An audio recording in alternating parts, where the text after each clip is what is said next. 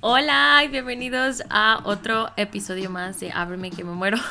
no sé por qué escogí este intro, pero la verdad es que traigo como muy buena energía el día de hoy y sigo sin ver, por si tenían la duda. Todavía no he podido recuperar mi vista, pero estoy muy feliz de estar en este proceso de sanación. Les voy a platicar ahora con un aire un poquito más relajado, sin tanto drama y un poquito menos de conciencia de cómo fue mi experiencia padre y chistosa de haber estado pues sin ver.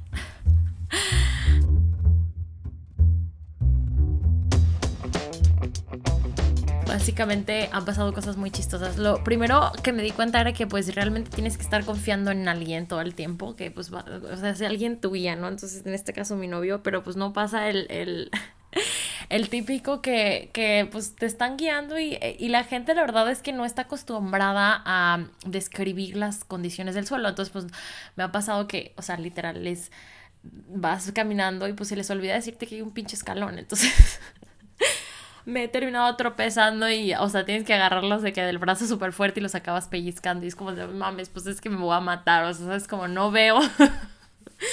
y que es peor que estar ciega y haberte caído, ¿no? O sea, yo creo que ya sería como el colmo, entonces ha estado como que súper chistoso esa parte. Luego, otra cosa buenísima que te pasa cuando no ves es que pues cuando vas al aeropuerto necesitas pues atención especial. Entonces estábamos en el aeropuerto de Vancouver y y entonces Sherry eh, me dejó en la fila porque me dijo, tengo que ir a migración, tenemos que dejarles estos papeles. Para esto traemos un desmadre con migración, ¿no? Yo creo que los pinches eh, agentes migratorios de Canadá ya me odian porque dicen, esta pendeja se la pasa entrando y saliendo como pedo por su casa. Y la verdad es que yo creo que ya también me odian porque traemos un desmadre con lo de migración. Pero bueno, el punto es que fue a migración y me dejó en la fila sola. Y yo, fuck, o sea, sin ver con las maletas, digo, no traemos tantas, pero traía una maleta de, de, de carry-on en la fila para documentar y, y, este y estaba así como que puta y, y, y cómo chingados me voy a mover no entonces le, le, pedí a la mujer de enfrente que oye disculpa este me puedes ayudar a pues me puedes avisar cuando nos movamos de la fila y ella súper amable de que sí claro no sé qué entonces te da cierto privilegio porque la gente o sea puedes hacer amigos más fácil, ¿no? Porque pues no te da pena empezar a hablarle a alguien porque pues una no los puedes ver. Entonces, eso también me da cosa porque ni siquiera le pude ver la cara todo el tiempo. Se escuchaba como una señora joven, pero cuando le pregunté, porque la neta le pregunté, le dije, oye, te escuchas muy joven, o sea, y se rió, me dijo, no, tengo como no me acuerdo cuántos me dijo, como, como 60 años o 56 años, algo así. Entonces me dio risa porque ya también entonces empecé a identificar las voces de las personas y, y, qué chistoso, a veces no, no puede que no concuerden. Y luego, eh, bueno, me ayudó ella en la fila. Entonces, bueno, te dan prioridad ya una vez que llegamos a, a este, a documentar y a hacer el check-in. Este, pues ya te, me preguntan que si necesito pues atención especial y todo, claro que sí, entonces pues ya me llevaron de que una silla de ruedas y yo, ¡Ah! no mames, una silla de ruedas, qué cool. y la neta estaba súper feliz porque, güey, ¿sabes? Lo perro que es andar en silla de ruedas por todo el aeropuerto, a pesar de que no podía ver, pues mira, pusimos mis dos maletas carry-on en mis piernas, entonces el Sherry me estaba empujando y era como, uy, o sea, güey, qué padre, vas por todo el aeropuerto en chinga, porque si ya no vas como que corriendo, aparte de eso, nos dijeron de que, oigan, si quieren les documentamos su maleta de carry-on de que gratis, y yo, a huevo. entonces estuvo un perro que, o sea, que al mismo tiempo fue como, wow, o sea, qué VIP. ¿Cuántos beneficios de que de ser ciego? Lo me dice mi novio, güey, la neta deberías de fingir que eres ciega todo el tiempo porque está muy a gusto esto. Entonces, no lo hagan, por cierto. Pero eh, o sea, ya me estuvieron en la de ruedas, es súper padre porque aparte te pasas por todos los filtros de seguridad en chinga, o sea, olvídate de hacer fila. Yo me sentía de que, güey, wow, o sea, sí nos tenían que dar atención especial, como por ejemplo de que... Eh, pues cuando te pasan por los rayos X y así, pues te tienen que esculcar, te tocan también toda y así, ¿no? Que pues, no sé, para que no traigas drogas y así. Me imagino que es más fácil pasar armas de fuego, yo creo que en una silla de ruedas, de que te sientas en ella o yo qué sé. El punto es que la experiencia estar en el aeropuerto también se me hizo súper interesante. Además, pues mis oídos se volvieron como que muchísimo más sensibles, entonces lograba escuchar como que un montón de conversaciones y luego los olores, decía que, ay, ya vamos pasando por un cafecito y luego, ay, huele como a como hamburguesas, ya sabes, entonces te fijas en otras cosas que la verdad cuando estás corriendo y estresado y así, pues nunca te das el tiempo. La verdad no me estresé porque Normalmente que llego al aeropuerto pues estás estresado, traes de que ya sabes los papeles y, el pasaporte y la visa y todo, o sea, hay mil cosas, ¿no? Lo que sea que tengas que, que, cargar y entonces yo iba muy cómoda, traía mi bello asistente, mi novio, entonces bien a gusto porque él traía mis papeles, yo no tuve que hacer nada, no moví un dedo, entonces estuvo bien padre esa, esa parte de, de no ver en el aeropuerto, se me hizo súper interesante. Me encantó que pues aprendí, por ejemplo, cuando nos subimos al avión, ah, te dan prioridad de subirte. O sea, antes de los que pagan para subir primero, traes silla de ruedas, entonces te suben primero. Entonces, por primera vez me subí un avión, por primera vez siendo la primera. O sea, estuvo, estuvo heavy, eso me encantó. Y y padre porque pues así te subes bien a gusto y pues sabes que no hay nadie en el pasillo, entonces te vas directo hacia tu, hacia tu asiento. Entonces ya una vez en el asiento dije, uy, a huevo, o sea, pues no puedo ver, no traigo obviamente lentes de contacto, que es lo que les platicaba en el episodio anterior, que es como un pedo siempre porque hasta cuando viajo tengo que traer mis cajitas de mis lentes de contacto, entonces ah, es como te sientas en el asiento y ya saben cómo soy yo, bueno, los que me conocen de que traigo mil tiliches, ya sea la almohada para dormir bien, la cobijita, el celular, los audífonos, el libro, que por si me aburro. Entonces, eh, ahorita pues tenía que viajar super light, entonces nada más traía pues mi celular, mis, mis identificaciones, entonces llegué y bien a gusto dije, ay, pues ya tengo los ojos cerrados, ya nada más me duermo. Entonces dormir estuvo delicioso. En cuanto me subí al avión casi casi ya pues pegas pestañita porque qué rico, ya no tienes que estarte preocupando por nada. Y luego viene el reto de ir al baño, ¿no? Entonces, o sea, imagínense.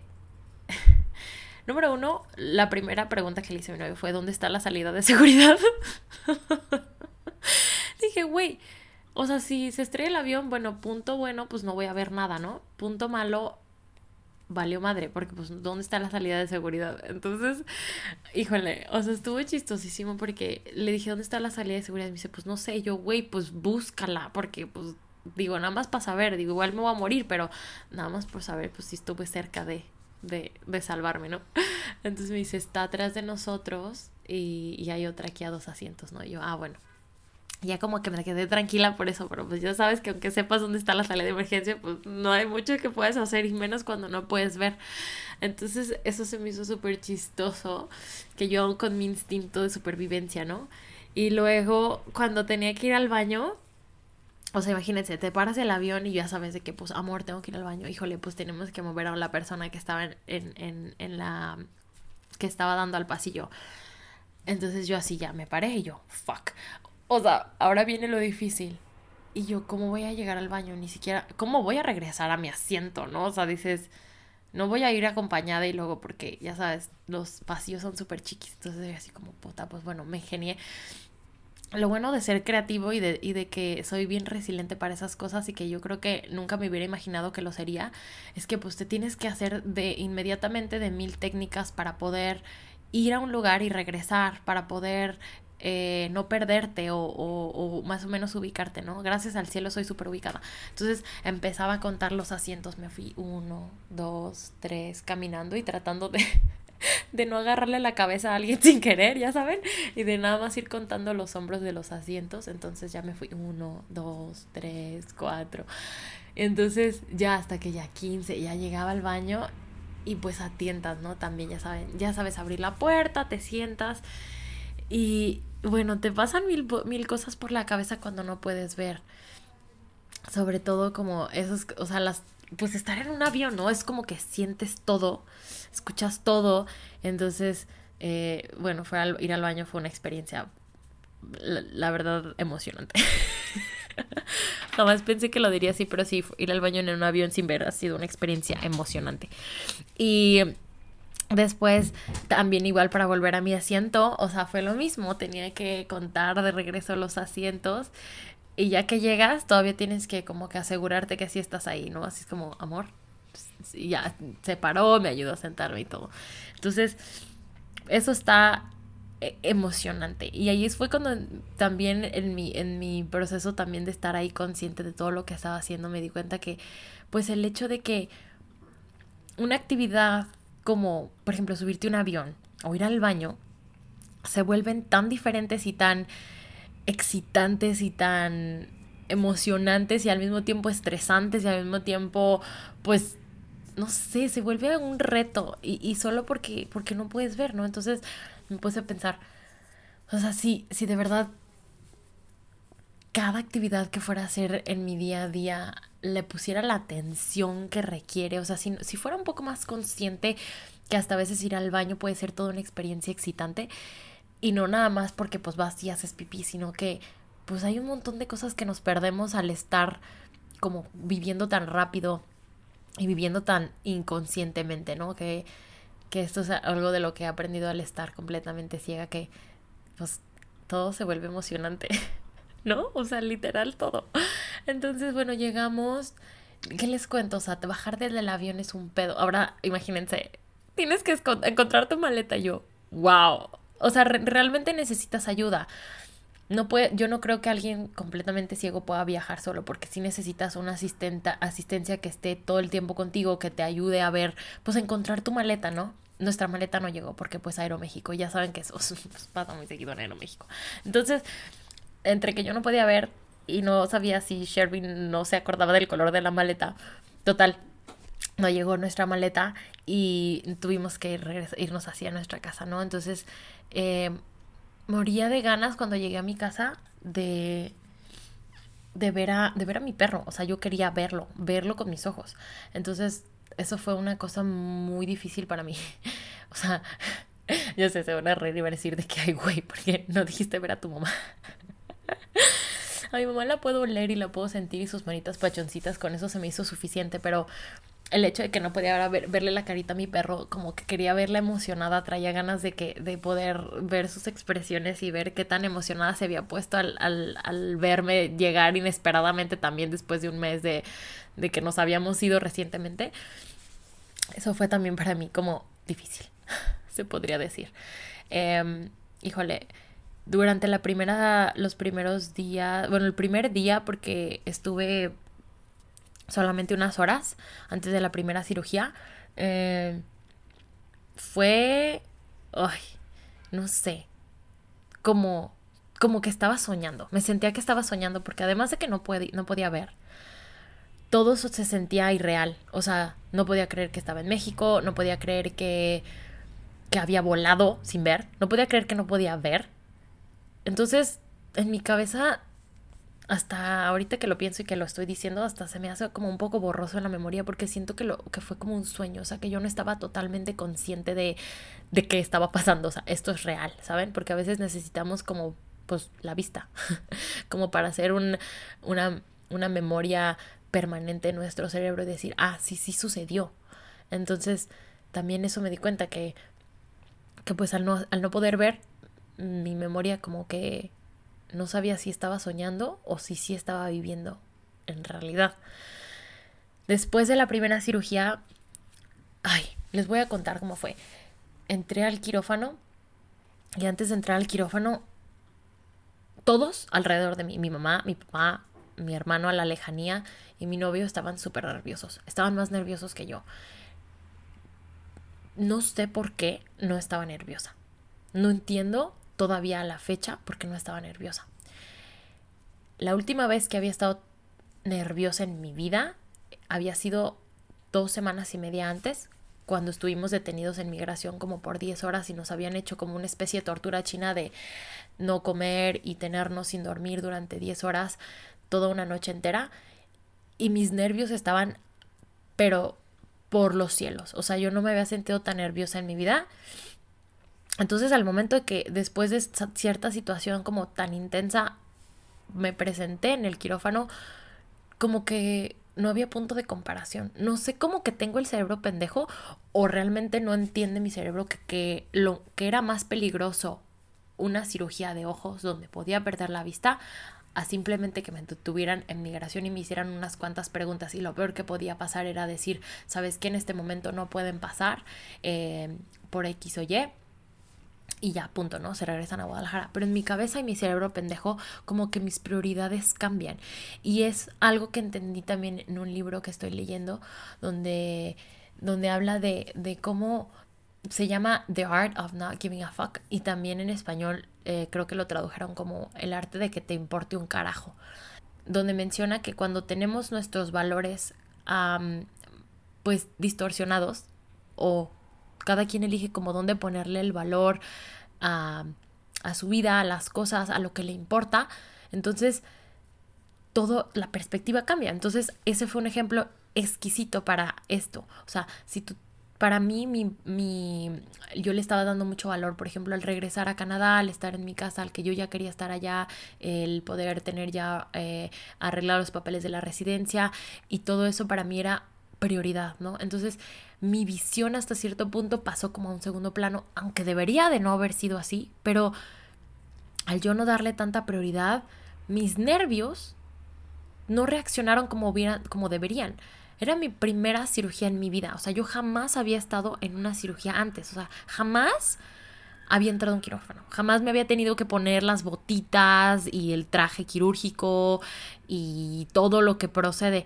Entonces, yo, en mi cabeza, hace muchos años, me imaginaba que la primera vez que entrara a una cirugía iba a ser como en las películas. Iba a ver las luces, iba a estar en una camilla, iban a ir arrastrándome, corriendo los doctores y yo iba a entrar a una cirugía de emergencia e iba a ser así como que veía todas las paredes azules, veía a los doctores vestidos de azul con sus, con sus trajes quirúrgicos y veía las herramientas.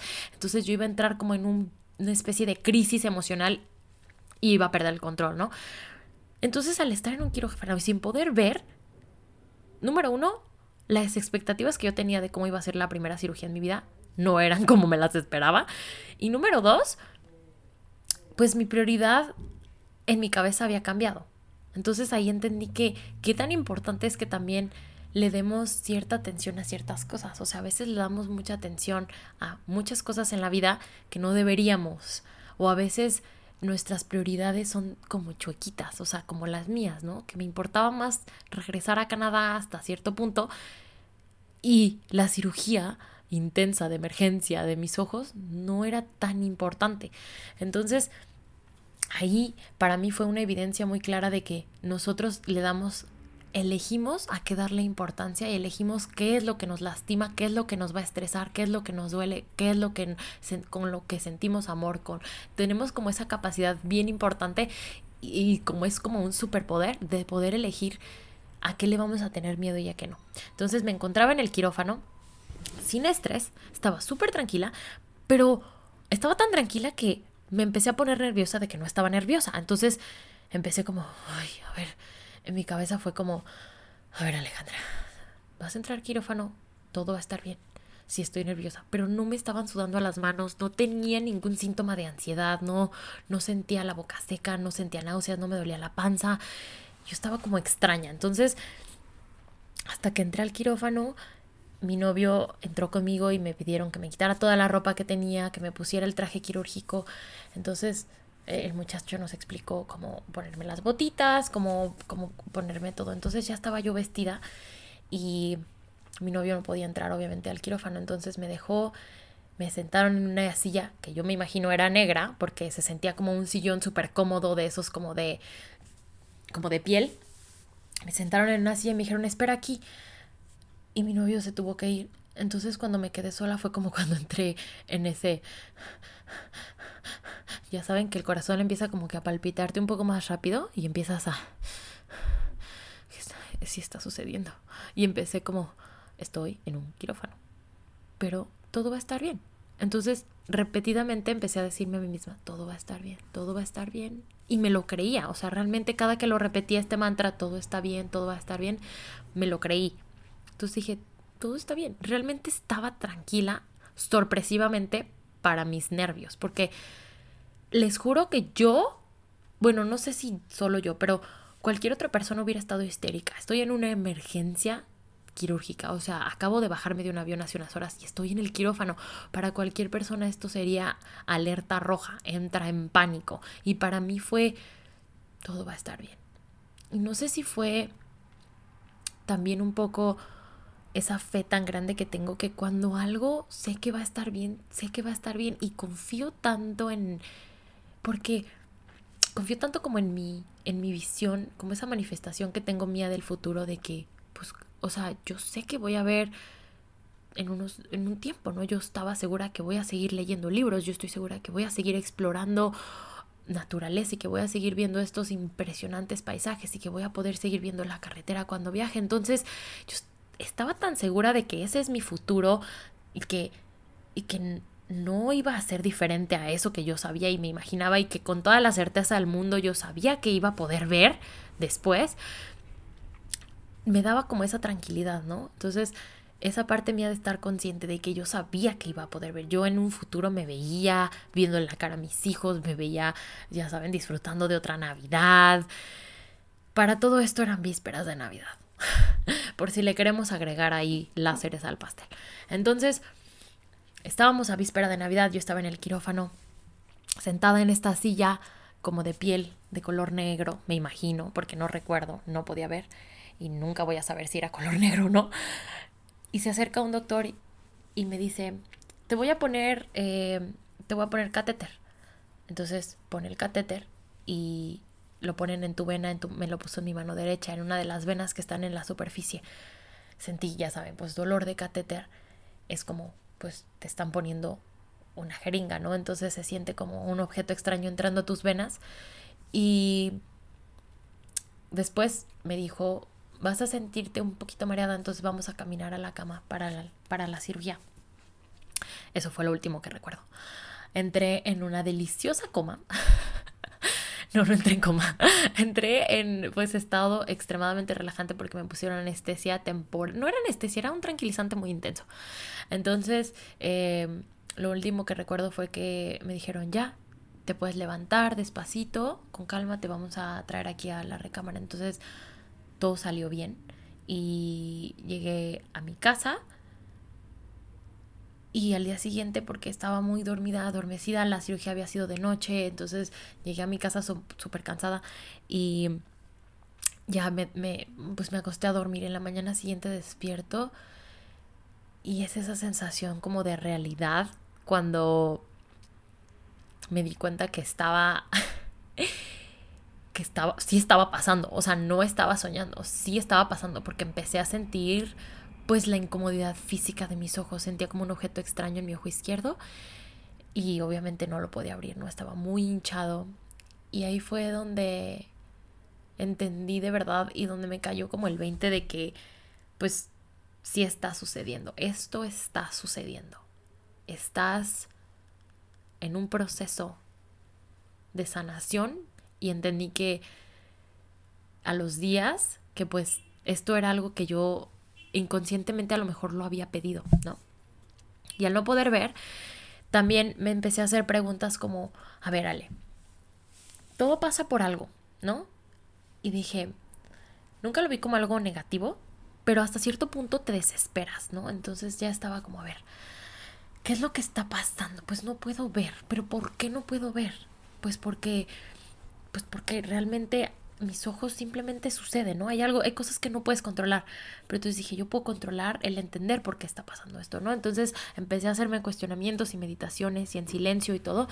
Y entendí que al no poder ver físicamente, o sea, que mis ojos no pudieran percibir imágenes, entendí que, que a lo mejor esto que me estaba sucediendo era una señal, era una, era una lección para que yo entendiera que había algo más que no quería ver.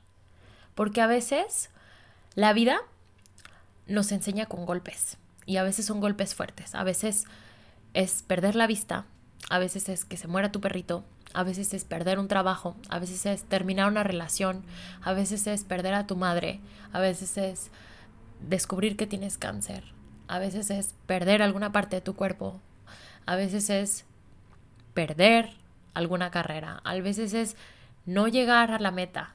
Y todos esos momentos, instantes de que se sienten que ya no hay salida, que se sienten que, que eso es todo, ¿no? Que se siente uno perdido, que se siente derrotado, que te sientes que no hay escapatoria, que, que ya todo se perdió. Esos momentos son donde, donde es momento de cuestionarnos por qué. ¿Por qué? ¿Qué me está enseñando esta lección? Y aunque sea que te asesinaron a un hijo, aunque sea que perdiste tu diente de la suerte, cualquier cosa que para ti sea una pérdida o que para ti sea algo fuerte y doloroso, además de que le demos el duelo especial, porque yo sí le di una especie de duelo a esto donde tuve un día un ataque de ansiedad. A pesar de que le demos su espacio para el sufrimiento y el dolor y unas cuantas lágrimas o muchas lágrimas, después de, de entender que pues duele, hay que entender también el por qué nos está pasando esto, ¿no? Entonces, para mí, el estarme preguntando y el como que estar conectando con esta parte consciente mía que me ha ayudado mucho a entender em, el por qué, descubrí que había algo en mi vida, ya sea todavía hasta el día de hoy lo estoy descifrando, que había algo que yo no quería ver algo emocional o algo en mi cabeza o algo em, en mis circunstancias de mi vida, de mis pensamientos, de todo eso que me, que me ha estado deteniendo a, a, poder amar completamente, a poder sentirme viva, a poder lograr mis metas, a poder empezar proyectos, a poder continuar con proyectos. Había algo, algo en todo eso que yo no había querido ver. Entonces al entender que físicamente el universo o Dios me había mandado ceguera, yo entendí que había algo ahí que tengo que ver. Entonces empecé a buscar qué era ese algo que no había querido ver. Y bueno, ahí es donde empecé esta otra parte de un proceso también muy padre, muy enriquecedor, muy intenso. Y empecé tratando de conectar conmigo misma y me costó muchísimo trabajo la primera semana y media porque no lograba conectar. Ponía mi música de meditación, me quedaba en silencio, no encontraba la posición correcta, mi mente no dejaba dar vueltas y el dolor de cabeza constante de la primera cirugía no me dejaba concentrarme.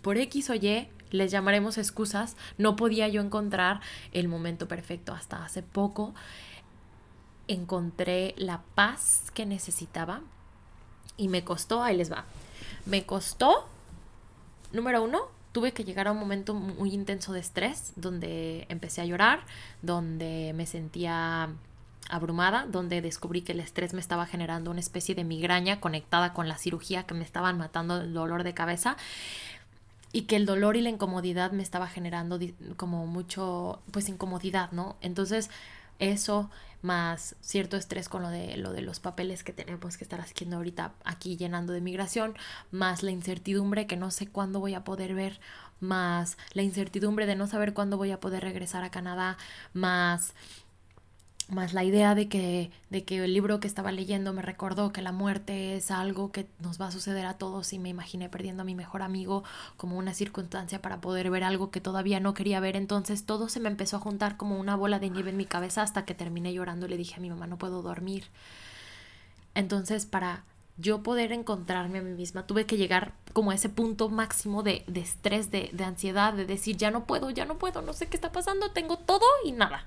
Entonces me abrumé, pues no a propósito, pero sí a propósito. Yo creo que el cuerpo a veces nos lleva a este punto también de intensidad donde todo se nos junta y de pronto nos hacemos bolas y telarañas mentales como para autosabotearnos. Y me agarré llorando. Y llorar me duele porque tengo cirugía en los dos ojos. Entonces llorar me dolía, estar triste me dolía. No podía ni siquiera estar triste en paz, ¿no? Entonces empecé, fue cuando dije, este es mi borde, este es mi límite, necesito topar con mi, mis herramientas espirituales, ¿no? Con mi, conmigo misma, con mi yo, con mi paz interna. Entonces agarré como bruja loca porque a veces eso es lo que necesitamos rituales, terapias y todo lo físico y espiritual que podamos encontrar para volvernos a, conectar con esa conciencia y con esa parte espiritual o con el alma que tengamos por ahí desconectada. Entonces agarré mis botecitos de lavanda, los destapé, zoom, todos así, en la nariz, por abajo de la nariz, pasonazo de lavanda, me la puse en el pecho, me la puse por todos lados Inhalaciones profundas, inhalaciones profundas, pero las más profundas.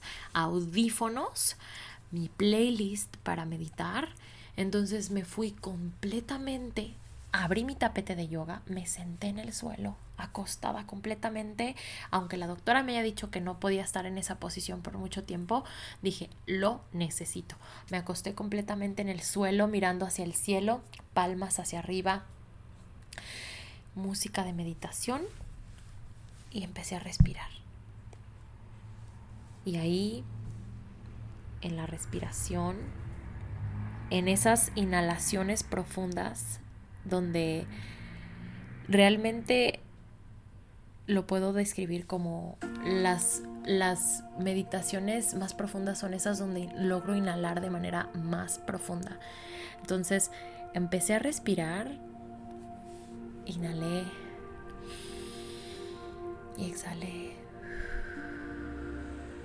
Inhalé. Y conforme ponía atención a mi respiración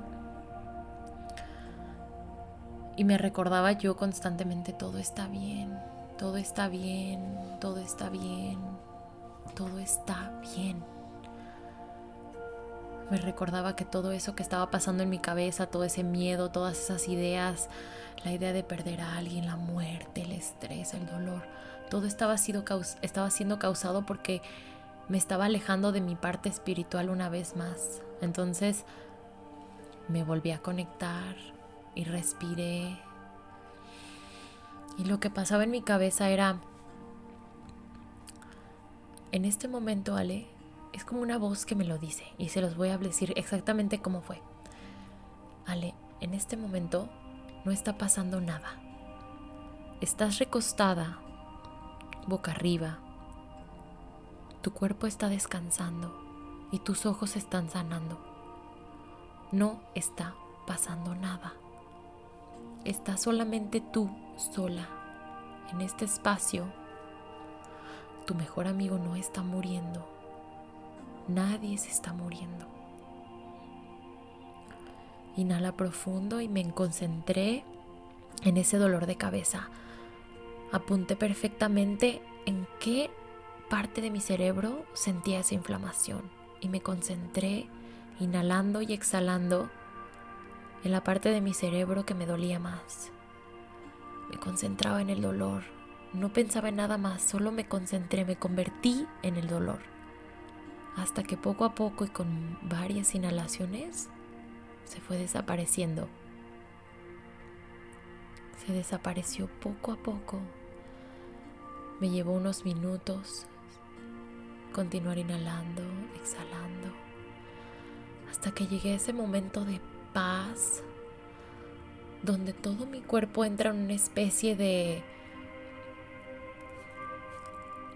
de cosquilleo, donde puedo encontrar esa, ese contacto con mi alma donde, donde esa voz pequeña en mi interior me decía, esto era lo que necesitabas.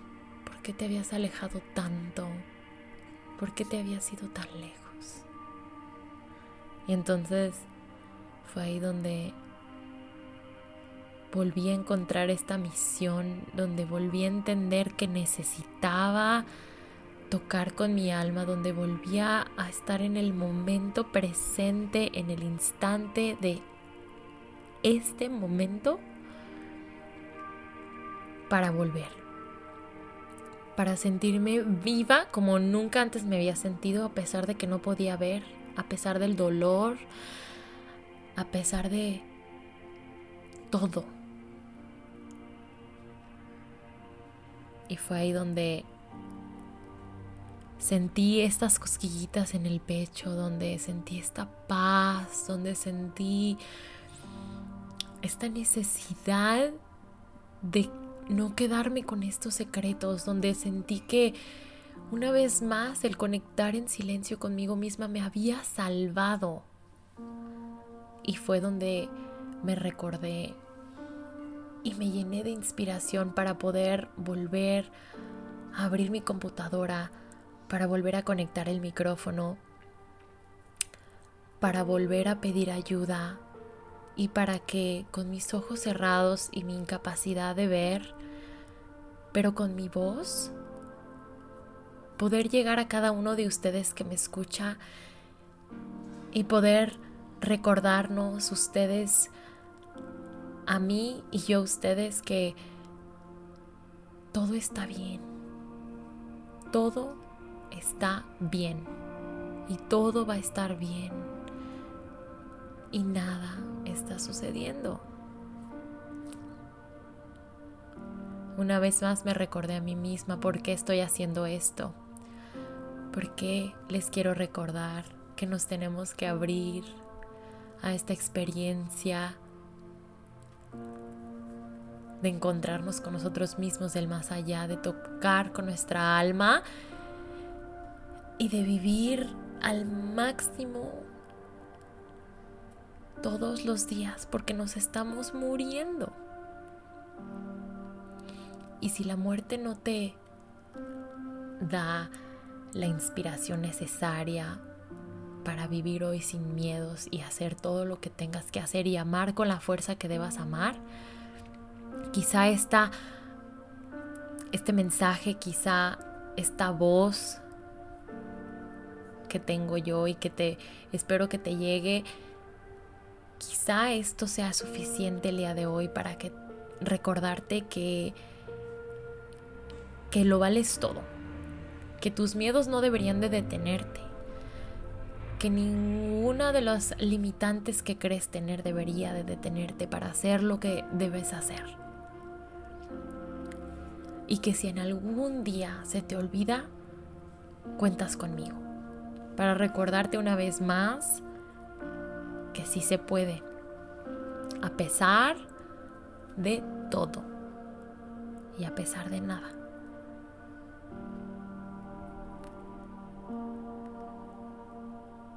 Gracias. Gracias porque entendí que me tenía que abrir para poder ver y que, y que esta es mi lección. Que ustedes son lo que me dan la fuerza para seguir haciendo lo que hago.